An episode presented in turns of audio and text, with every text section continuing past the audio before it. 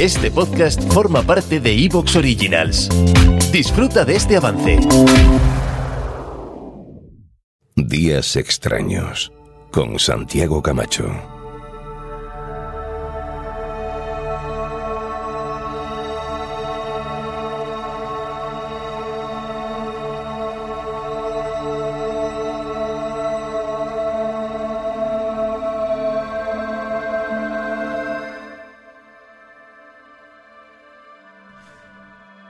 Y como siempre ha llegado el momento de la imaginación, de los relatos, de soñar, a veces de soñar pequeñas pesadillas, a veces sueños más agradables.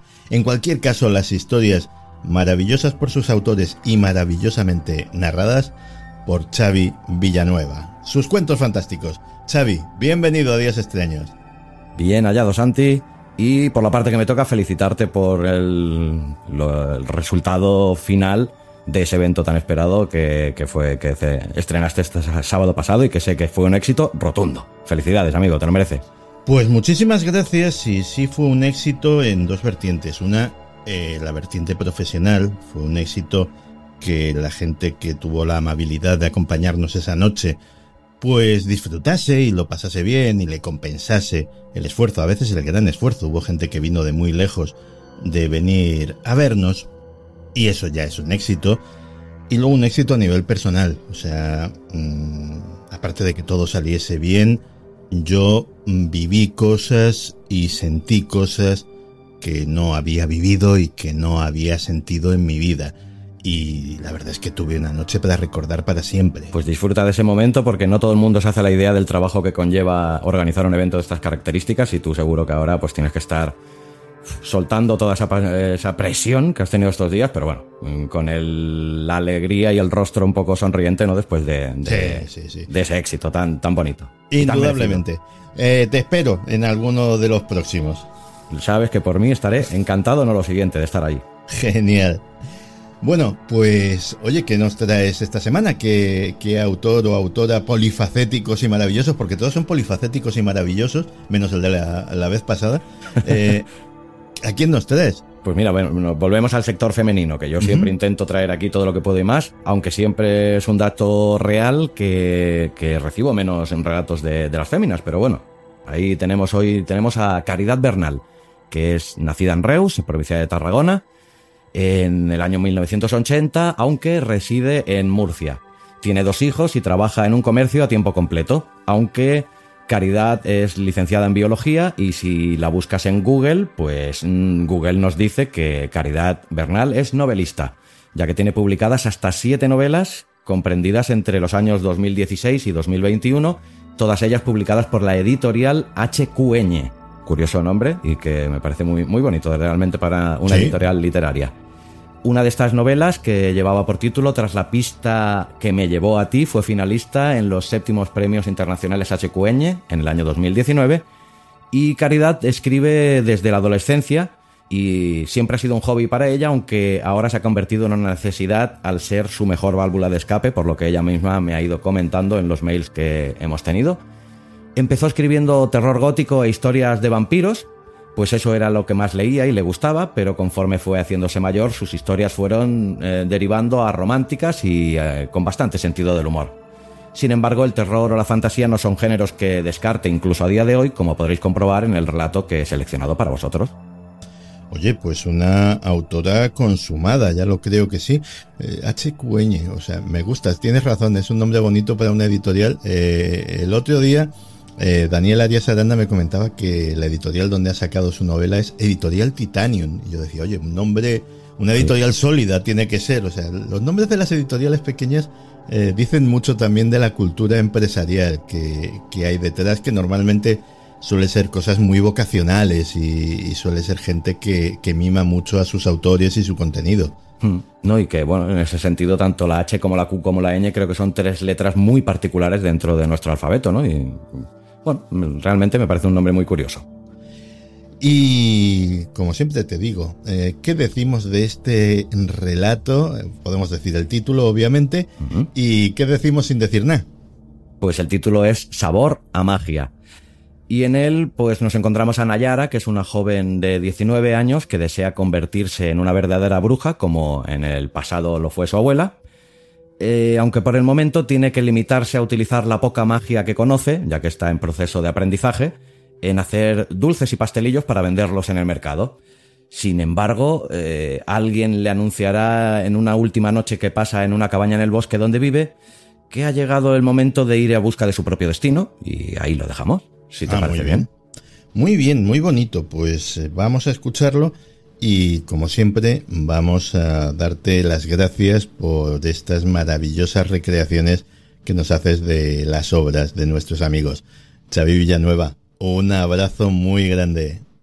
Un abrazo gigantesco también para ti, Santi, y para toda la familia extraña. Y ya sabes que para mí es un auténtico placer traerte estos pequeños retazos de cultura y de literatura aquí, a días extraños.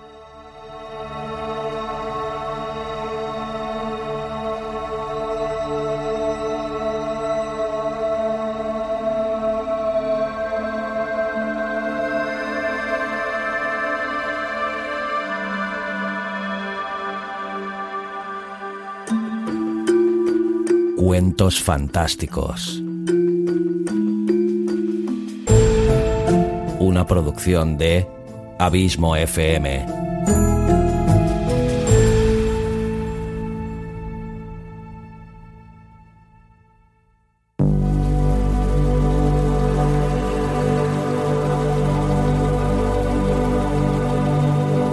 Sabor a magia. De Caridad Bernal.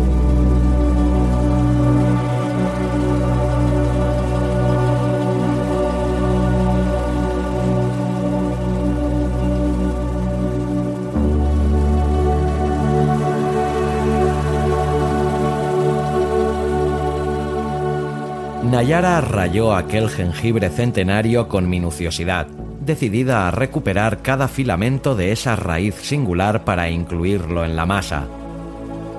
El sabor picante era inconfundible en sus tan apreciados pasteles. De hecho, en cuanto entrabas en su pequeña cabaña, ese aroma, junto al de la naranja, te daban la bienvenida. Echó una pizca más de sal y sus delgadas manos volvieron a hundirse en esa plasta de color púrpura debido al jugo de mora, su fruto favorito para combinar con el chocolate. Aunque era una amante del dulce, sabía que no debía abusar de él, si no terminaría siendo una empalagosa tarta que nadie desearía probar más de una vez.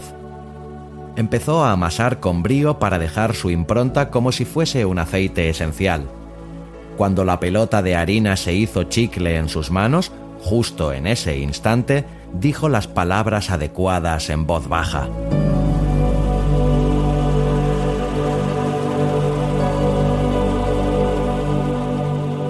Fue un susurro apenas audible para el oído humano que reverberó desde lo más profundo de su garganta. Así eran la mayoría de los hechizos, nada tenía que ver con esas grandes invocaciones al diablo que todos imaginaban en sus mentes al mencionar a las brujas. Un leve brillo violeta acudió a los ojos de Nayara, marcándose aún más ese extraño contraste con su pelo cobrizo que en otra época tanto había odiado por hacerla diferente al resto de chicas. Pero es que Nayara jamás sería como ellas.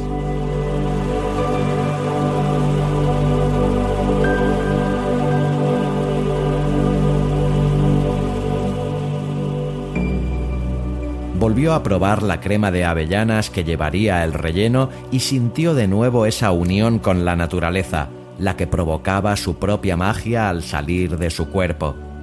Sabía a ternura, a juventud y a... Había algo más que no podía definir en esa ocasión.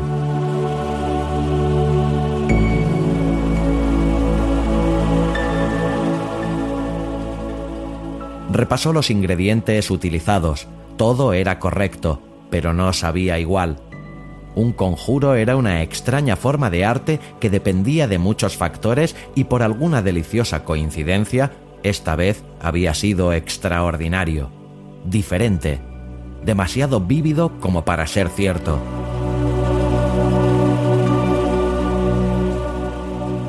pensar así dibujó una mueca en su cara. Acababa de recordar la voz de su abuela. Cuando estés preparada, lo sabrás. Pero no, el momento... ¿Te está gustando lo que escuchas? Este podcast forma parte de Evox Originals y puedes escucharlo completo y gratis desde la aplicación de Evox.